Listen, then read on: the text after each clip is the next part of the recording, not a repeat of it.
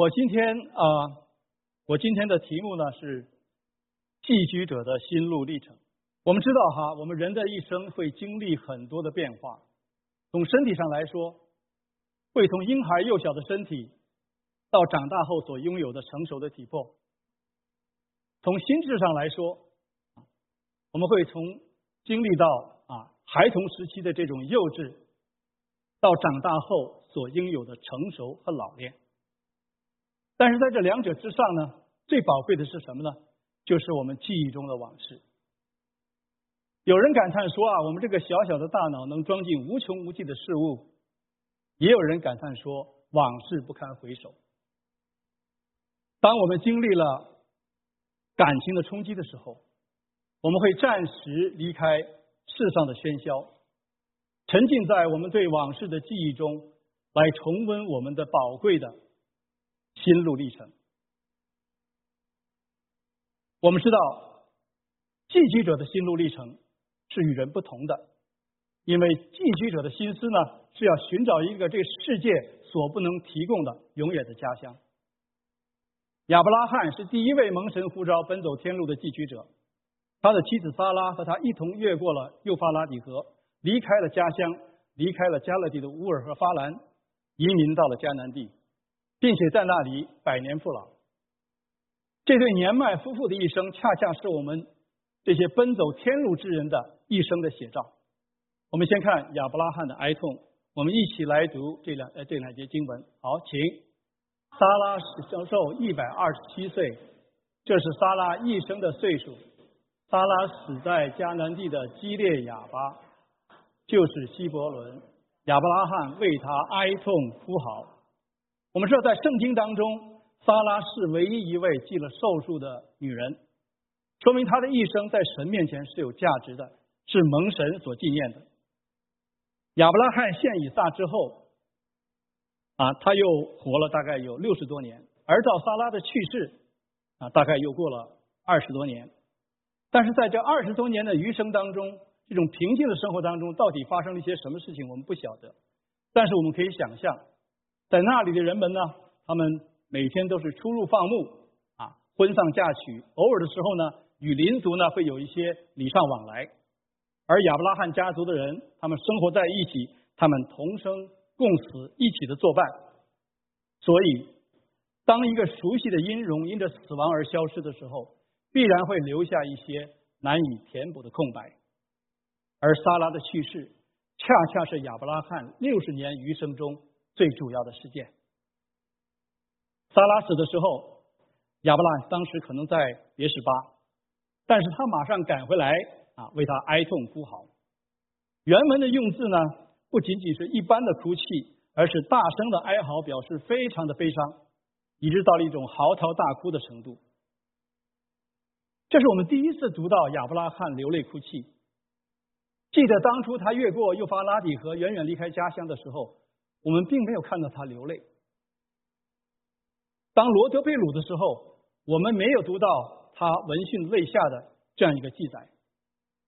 但是当萨拉的身体静静躺在他面前的时候，他的悲伤就决堤而出了。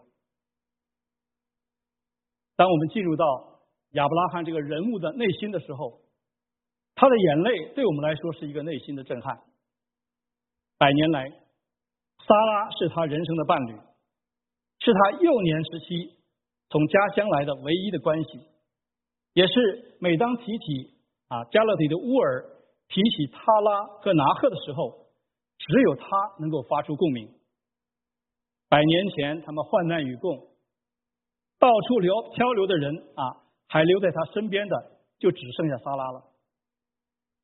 所以亚伯拉罕跪在他身旁的时候。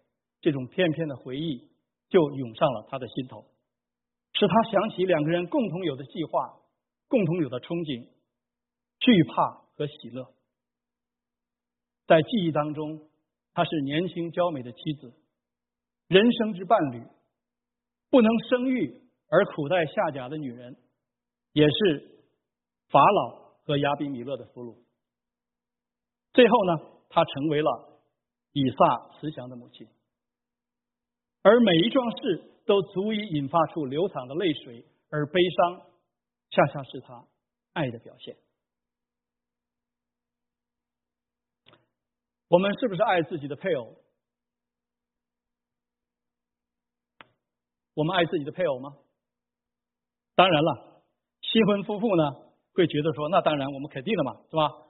我们知道人的一生哈，就是夫妻之间会从爱情的冲动，渐渐呢转入到了岁月流逝之后所产生的一种的恩情。我们知道恋爱的时候，我们知道这种爱恋爱的激情是不容易保持长久的啊。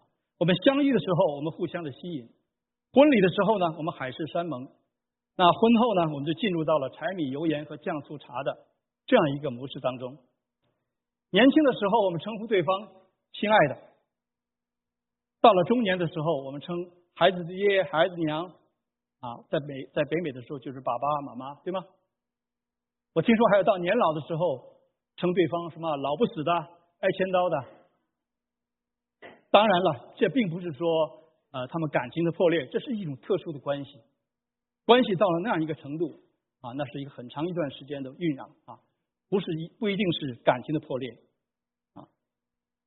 所以呢，很多人呢，我们都喜欢看电视连续剧哈。我知道，在我们当中有没有喜欢看电视连续剧的？有没有？有。谢谢你的坦白哈，是很吸引人哈。我们知道哈，因为这里边的爱情故事太吸引人了啊，非常的吸引人。那演员呢也被包装的怎么样？光鲜亮丽，对吗？跟世人好像不太一样啊。好像剧中的故事呢，远远比平淡的生活更加的精彩啊。三角恋、婚外情、若即若离，让你不知道鹿死谁手啊。虽然啊，这个包袱啊，当然这个包袱哈，到底结局怎么样？他不到这个剧中的时候，你是不会晓得的。所以你不到这个制片人他赚够了钱的话，他不会让你知道的。所以他一直会吊着你的胃口往前走啊。那我们知道，虽然情节不合理，但是它能够吸引我们的注意力。但是罗马书三章四节告诉我们，神是真实的，人都是虚晃的。所以人的不信不能废掉神的信。那我们是活在一个虚空的世界里。传道书说说了，虚空的虚空，凡事都是虚空，日光之下就是这样。然而影视作品。啊，他们所描写编织的这个世界，却比我们这个现实的生活更加的虚幻。为什么呢？因为我们知道，艺术作品，所谓的艺术，就是来自生活，但是它高于生活。往往呢，它是表现出这个作者、这个编剧的人，他往往出现在他的这种啊，出于他的这种奢望和他的幻想。特别是今天的影视作品啊，很多呢都是出于人的私欲啊，出于人的奢奢望啊。那他是为了什么呢？他是为了让我们忘记现实生活，而沉迷在这个虚幻的世界里边所激发出的我们内心的这种肉体的情欲、眼目的情欲和今生的骄傲啊！他所推崇的无非是虚荣和权力、金钱和外貌，其实都是这样啊。那么剧中有没有你们的偶像？有没有？坦白的说，心里有没有偶像？我常常听到年轻人谈论某某个演员哈，我相信那是他的偶像啊。很容易的哈，甚至想象到说，哎，我我要是他就好了，我要沉浸在这样一个故事当中，这主人公是我，那我的生活一定很精彩。但是我实在告诉你，你要真的像他那样生活的话，你会很痛苦的，一天到晚折腾个不同啊，折腾不停。我们知道圣经告诉我们，平安就是福分嘛，所以我们需要的是从神而来的平安。所以我们基督徒是要小心的啊，不要中毒太深啊，使我们忘记我们在地上我们是客旅。我们是寄居的，婚姻是两个不同原生家庭背景的人结合在一起，习惯不同，对事物的看法不同，价值观也不同，啊，生活习惯也不同。那夫妻之间的这个摩擦可以说是千篇一律，大同小异。你们同不同意？我想过来人你们一定知道啊。而且呢，同样的剧本呢，反复的上演啊，不断的重复啊，一代一代都是这个样子。但是神为我们改写的剧本绝不是这样啊。因为他呼召我们来跟随他的独生子耶稣基督，他要我们成为圣洁，成为他荣耀的见证。基督徒应该知道，婚姻是在神面前所立的婚约，是两个人在他面前一生的承诺。他拣选了我们，他赐给我们终生的伴侣，成为彼此之间的帮助和依靠。这是神的心意。我和我太太刚刚交往的时候，我们那时候非常年轻，都二十来岁。但是呢，我马上我们就会想到，我们有一天会老。所以，大概是因为我这个人比较多愁善感，他也是多愁善感，所以我就开了个玩笑。我看着他，虽然很年轻，但是我称他什么呢？我称他叫老奶奶。他很配合的回应我，他说：“哎，那个表情和声音像一个没有牙的老太太。”这整个的玩笑是代表着心中的一种遗憾，因为今生今世在这个世界上，良辰美景不会永远常在的。所以这是我们的一个遗憾啊！当时虽然没有信主，但是我们意的意识到了这个问题。接着他给我讲了一个故事，他的他的经历，他在上海转机的时候，他看到一位外国的夫妻，年龄很老，坐在一个长椅子上啊。那这个老先生手里呢拿着一罐可口可乐，颤颤悠悠的给太太喝一口，自己喝一口，你一口，我一口。当他们发现有人在注意他的时候，他就伸出手来向我太太比划着说：“他们在一起已经六十多年了。”不管怎么说，他所感受的这种，他对这种东西特别的注意啊，特别的注意。所以我们都是非常关心到说，两个人之间在一生的道路上，将来会是一种什么样的光景。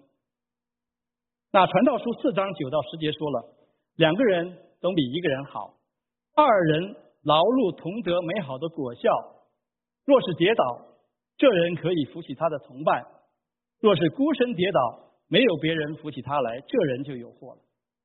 我们知道，夫妻之间在一生当中都是同心协力的，在事业上、在生活上、在释放上可以互相的帮助啊，同一同享受啊劳碌所得的果实，而且在世上侍奉上呢可以一同的搭配，所以夫妻间有这样一个美好的搭配和配合。当然，这是神的心意。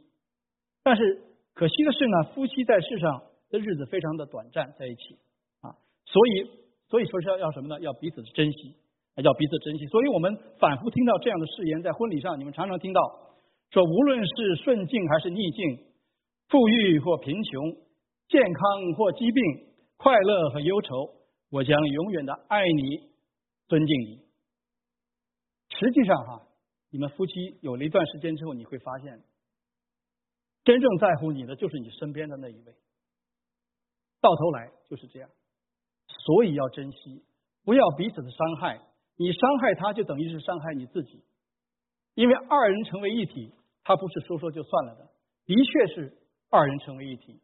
当你的配偶，当你的另外一半有了病痛的时候，有了困苦的时候，最担心的、最痛苦的是谁？那一定是你，因为你有责任，因为责任已经给了你了。所以不要让对方不高兴、不开心，那样对健康非常的不利。我很喜欢彼得前书的三章七节，他说了：“你们做丈夫的也要按情理和妻子同住，因为他比你软弱，与你一同承受生命之恩，所以要敬重他。”所以我们明白神对我们婚姻的生活的旨意，也晓得神已将基督里的生命作为恩典啊赐给了我们。那我们就要当着照着神的话而行，因为耶稣说了：“听了我话就去行的，就像把房屋。”建造在磐石上，我们是神所造的，所以神的话语就是我们如何做人的说明书。如果我们不按照这个说明书的所说的去做的话，那最终受苦的是我们自己，灾难也会临到我们身上，也会出状况。所以神的话语是我们脚前的灯，是我们路上的路上的光。我们知道鸳鸯可以双宿双飞，却不能够同死同葬。夫妻呢也会先走一个，留下了一个，而被留下的那个人呢，又非常的痛苦，又非常的痛苦。我记得我有个朋友和他太太说：“我希望哈，呃，你比我先走啊，这样的话呢，我可以照顾你，这是爱的表现呢。”可是太太听不懂啊，听不懂，凭什么我先走？为什么不是你先走啊？其实我们到了一定年龄，我们都知道，我们希望自己先走，因为留下来是非常非常痛苦的，特别是男生哈，一个人过是。不容易的，像女生还可以啊，过了这段时间以后还可以坚强的活下去啊，是这样的哈。待会儿我会给你们讲一个啊，讲一个经历啊。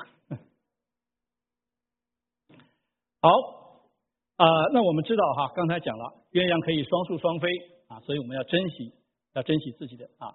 那我们知道旧约圣经呢是一幅图画啊，那亚伯拉罕和撒拉的故事呢，它深深的提醒我们，就是夫妻再亲密啊，总有离开的这一天啊。但是呢，当离别的这种伤痛没有到的时候，我们不觉得，但是但但是这个事情发生之后，我们才能够体会这里面到底有多痛啊。我岳父离世的时候。啊家里忙忙碌碌啊，当后事办完了，我岳母要搬家。那这个原先显得东西太多、挤挤查查的小屋子，在这个时刻搬空了以后呢，却显得有些空空荡荡。我突然发现我的岳母坐在屋子的中央，坐在一个小板凳上，低着头，时不时的用手帕抹一下眼泪。我被这个场景给震撼了，因为我有很多的记忆。但是我更感触他的心情，因为这个屋子是他们最后十年在一起所留下的宝贵的记忆，所以我很能体会他当时的那种的心情。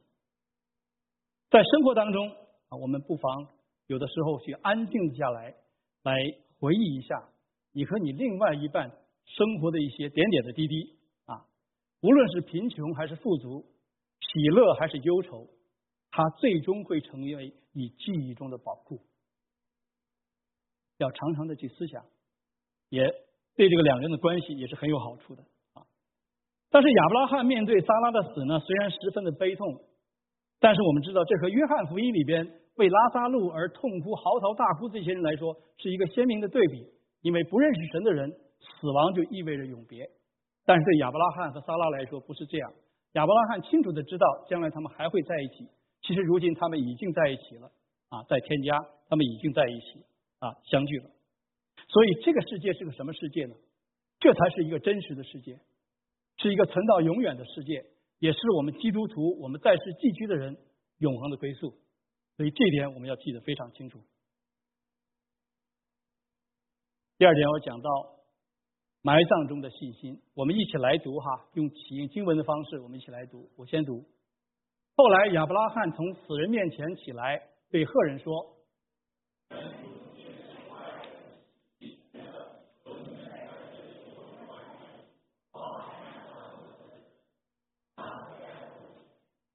客人回答亚伯拉罕说。”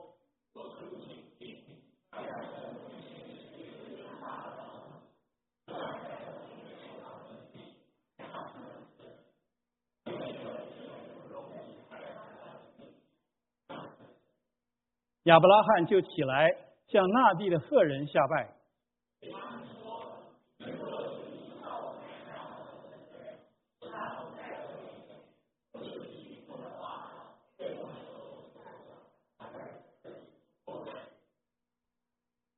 把田头上那麦地拉洞给我，我可以按照足价卖给我，做我在你们中间的坟地。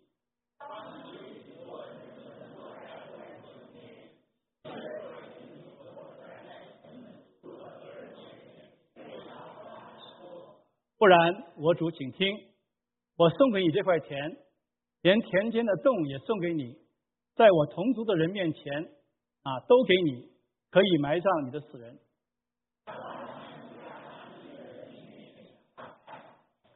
在他们面前对以弗伦说：“你若应允，就请听我的话，我要把田嫁给你，求你收下，我就在那里埋葬我的死人。”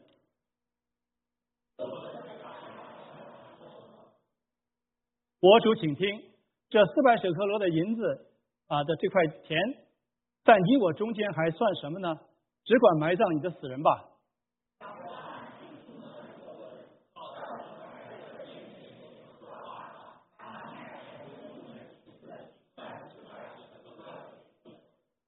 于是麦比拉麦利前以弗伦那块田和其中的洞，并田间四围的树木。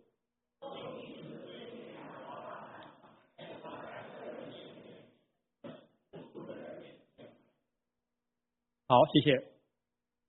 我们看到第三节和第四节，亚伯拉罕从撒拉的面前起来之后，他说什么呢？他说：“我在你们中间是外人，是寄居的。”啊，求你在这里给我一块地，我好埋葬我的死人。所以亚伯拉罕啊，在这个地当时居住大概应该有六十二年了。照说呢，他不应该有当初刚来的时候那种陌生的感觉啊，已经有一段时间了。但是呢，当他失去了他心爱的萨拉的时候，我们却从他的悲伤中看到他道出自己内心深处的秘密。我在你们中间是外人，是寄居的。中国人有句俗话说“叶落归根”，啊，当然犹太人在年老之后呢，他们也愿意回到这个啊巴勒斯坦去居住。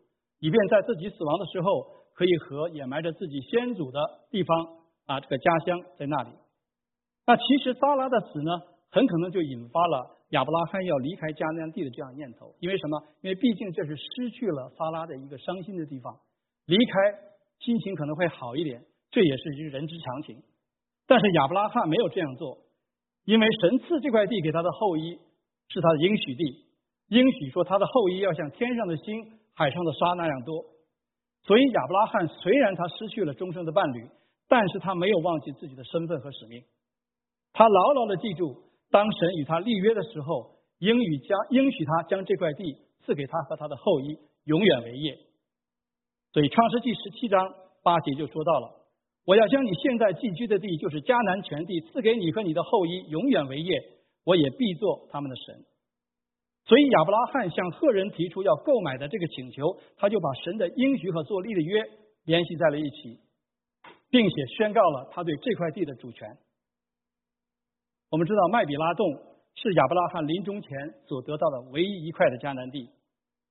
亚伯拉罕作为一个寄居者，没有当地人的同意，他是不可以购买或者拥有任何一块土地的。在这里，那赫人呢也不希望外人能够拥有这块土地，所以说他要送给他。但是亚伯拉罕呢，他拒绝了，啊，因为什么呢？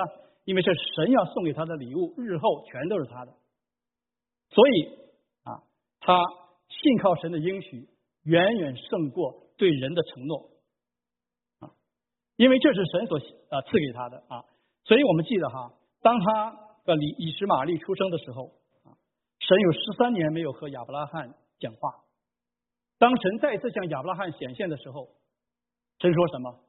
他说：“我是全能的神，你当在我面前做完全人。”啊，这是神第一次启示说他是全能的神。什么意思呢？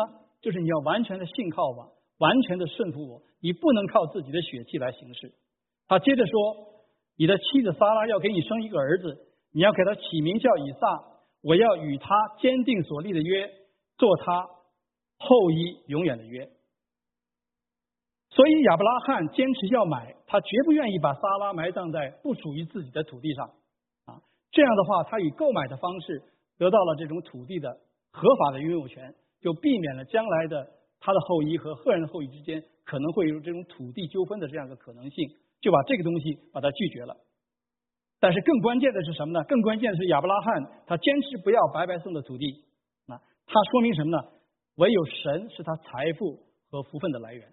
啊，认定这一点啊，所以我们记得当时啊四王和五王那场战争，亚伯拉罕得胜以后回来，他不但救了罗德，他也救了所有的其他的城里的人。那这个时候，索东王出来说什么呢？说你把人口给我啊，财富你自己拿去吧。但是亚伯兰怎么回答？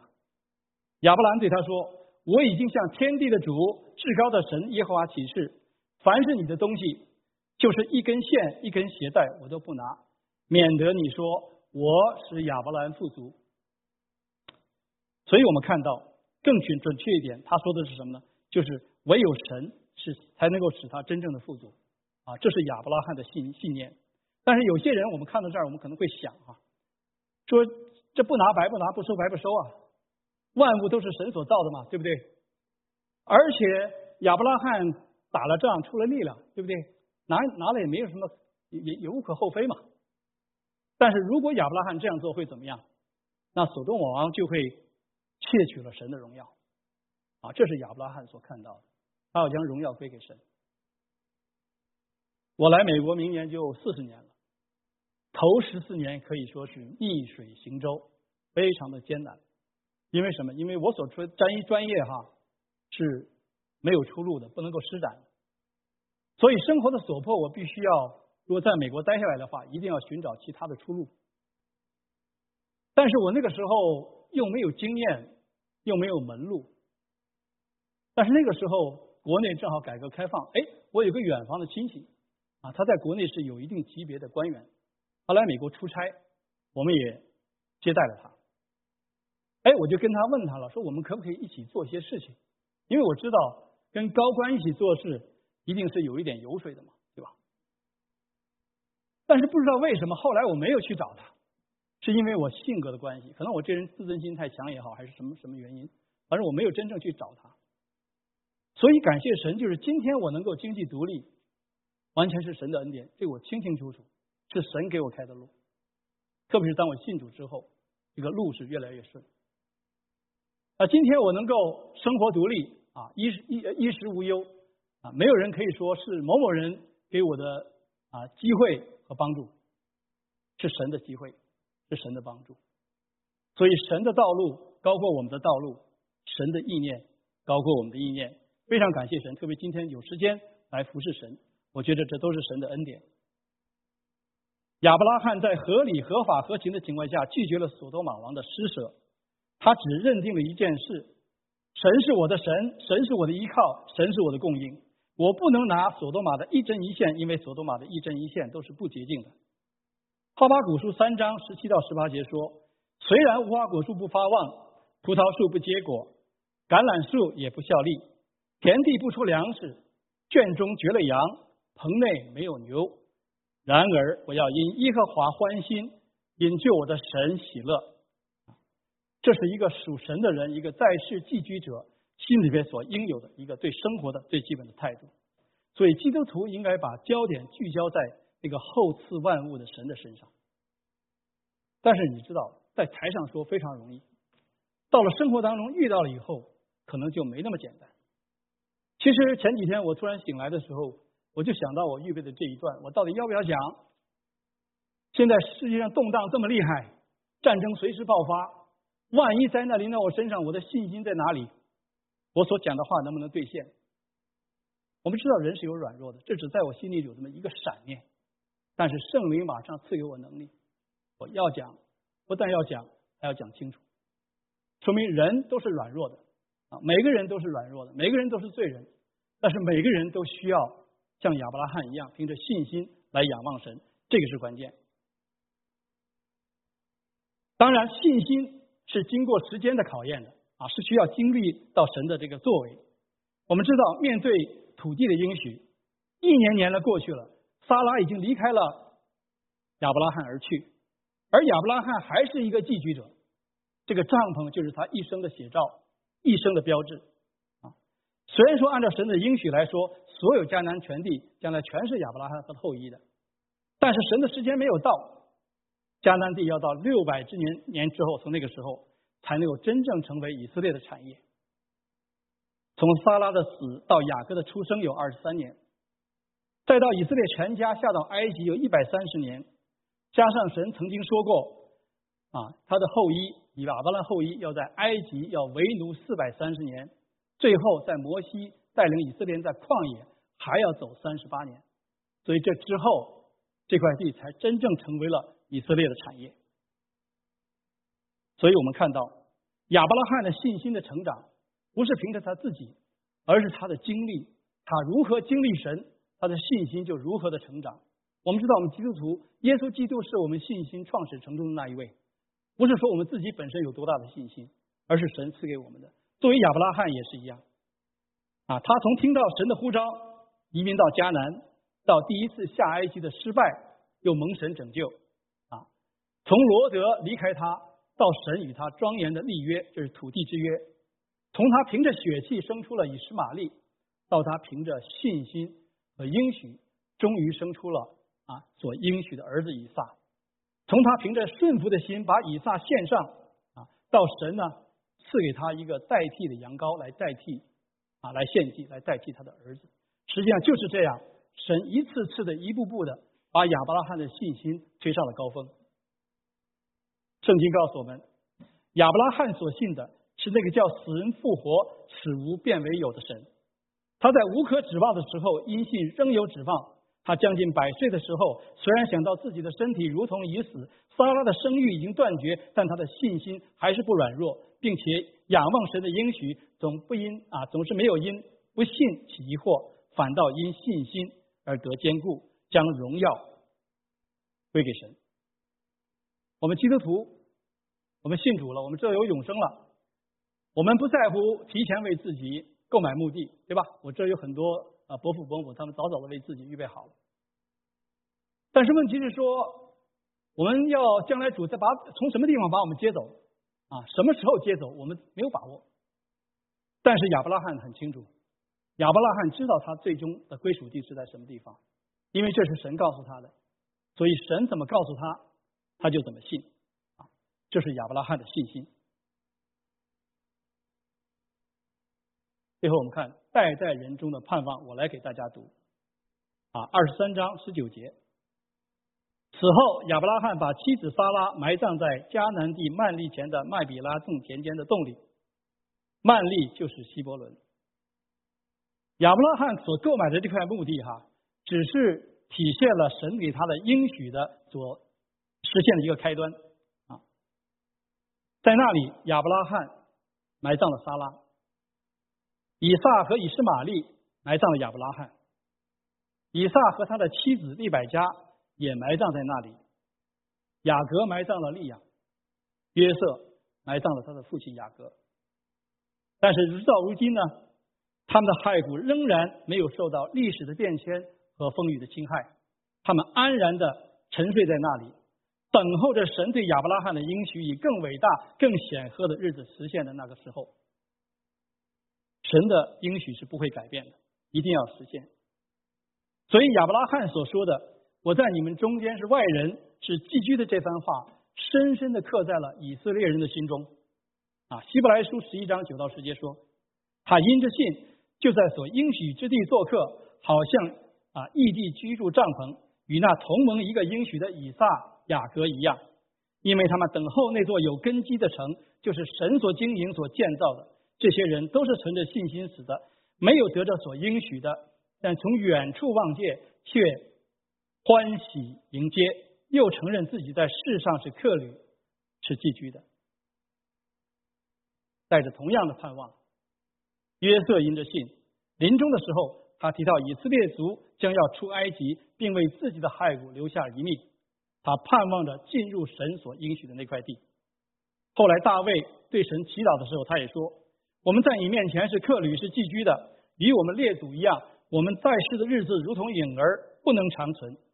神也吩咐以色列人说：“地不可以永卖，因为地是我的。你们在我面前是客旅，是寄居的。”今天也是一样，我们基督徒在地上，这个客旅和寄居的这句话，也不断的提醒我们：我们和亚伯拉罕一样，在现今的世界里，神的百姓也是客旅。也是寄居的，所以保罗把我们这个软弱的身体就比作临时的帐篷。所以当我们进入到神的荣耀里的时候，它被拆毁了。啊，今天我们所有的身体是暂时的，但是将来我们要得到主耶稣基督那荣耀复活的身体，我们的身体要像他一样，这是我们的盼望。保罗说了，因我们行事为人是凭着信心，不是凭着眼见。我们坦然无惧啊，是更愿意离开身体与主同住，所以。无论是住在身内，离开身外，我们立的心智要得主的喜悦。可是，在我们等待的日子，似乎看上去漫漫无期，非常的漫长，以至于我们可能会专注在世上的成功，为世上的事物来着想。有些人啊，可能也许我们因着世俗的这种思念，我们没有做好主带来的这样一个准备。有些人自称是天上的国民，但也许往往谈论的事情。都是地上的事情，为吃什么、喝什么、穿什么来忧虑啊！甚至有些人，他们称为是天国的子民，但是一生呢，却兢兢业业的与世人来争夺显赫的地位。虽然立志了说我要看万物粪土，但与此同时呢，紧攥着地上的财宝不放，这样与世人就没有分别。所以我们要特别的省察这些东西，因为保罗说了。贪财是万恶之根。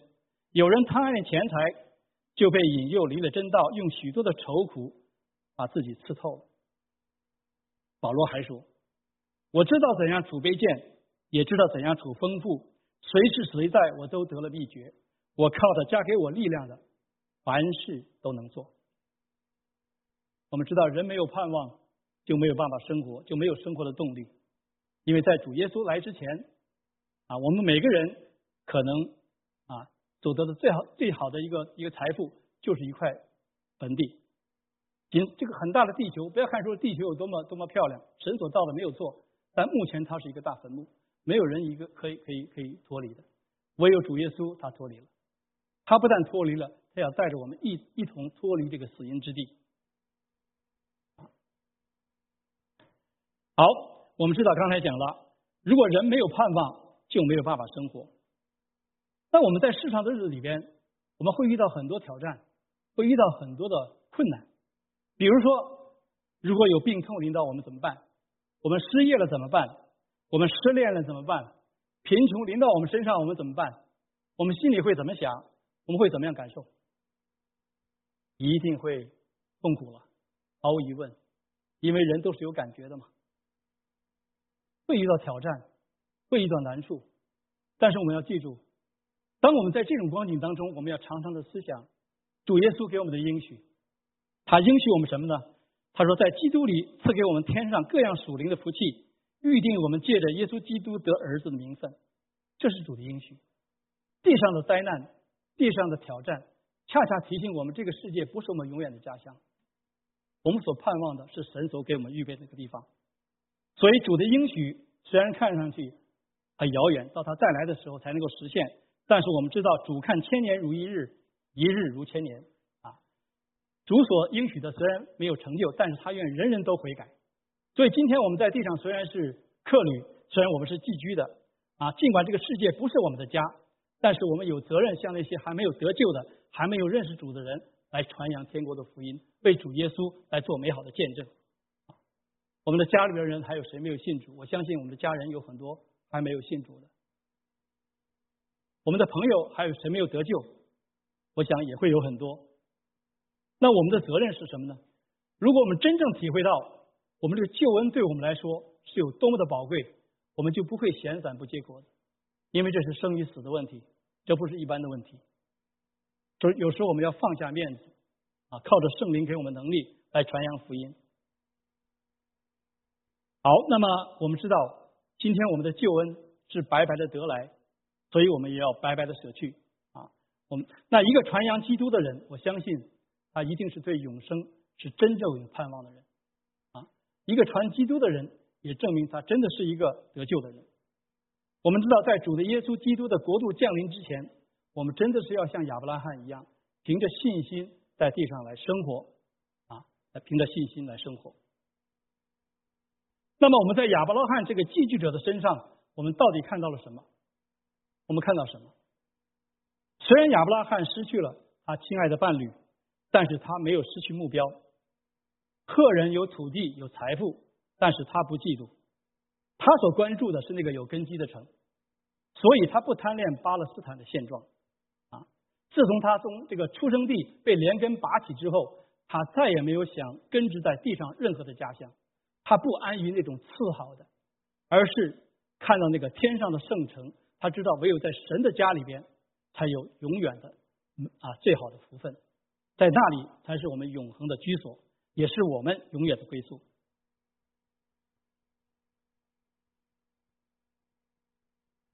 主耶稣曾经对门徒说过：“在我父的家里有许多的住处，若是没有，我就早已告诉你们了。”我去原是为你们预备地方去，我若去为你们预备地方，就必再来接你们到我那里去。我在哪里，叫你们也在那里。啊，主耶稣有这样的应许，但是今天神为什么把我们基督徒要留在地上？上面有三个条，三点。那第一呢，就是他要装备我们成为天国的精兵，要传扬福音，抢救灵魂，这是主。最最关心的问题。第二，他训练我们要有属天的眼光，积攒财宝在天上。第三，他要我们成为圣洁，守住真道。所以有一天，当我们见主面的时候，我们应当这样说：那美好的仗我已经打过了，当跑的路我已经跑尽了，所信的道我已经守住了。从今以后，有公义的冠冕为我存留，就是那按照公义审判的主，到那日要赐给我的，不但赐给我，也赐给凡爱慕他显现的人。这就是一个在世寄居者使徒保罗所表达出的他的一生的心路历程。让我们一起来祷告。亲爱的阿爸天父，爱我们的主，我们感谢你赐给我们生命气息，我们更感谢你赐给我们宝贵的救恩。我们感谢你啊，向我们启示你的心意和计划。你若不向我们启示，没有人会认识你。但是今天我们因着主你的恩典，得着那永恒的福分，我们就愿意跟随主耶稣一生一世走主的道路。求主帮助我们，求圣灵给我们信心，让我们在地上没有白跑，也没有徒劳，让我们一生一世荣耀你的名。我们这样祷告，奉耶稣基督的圣名，阿门。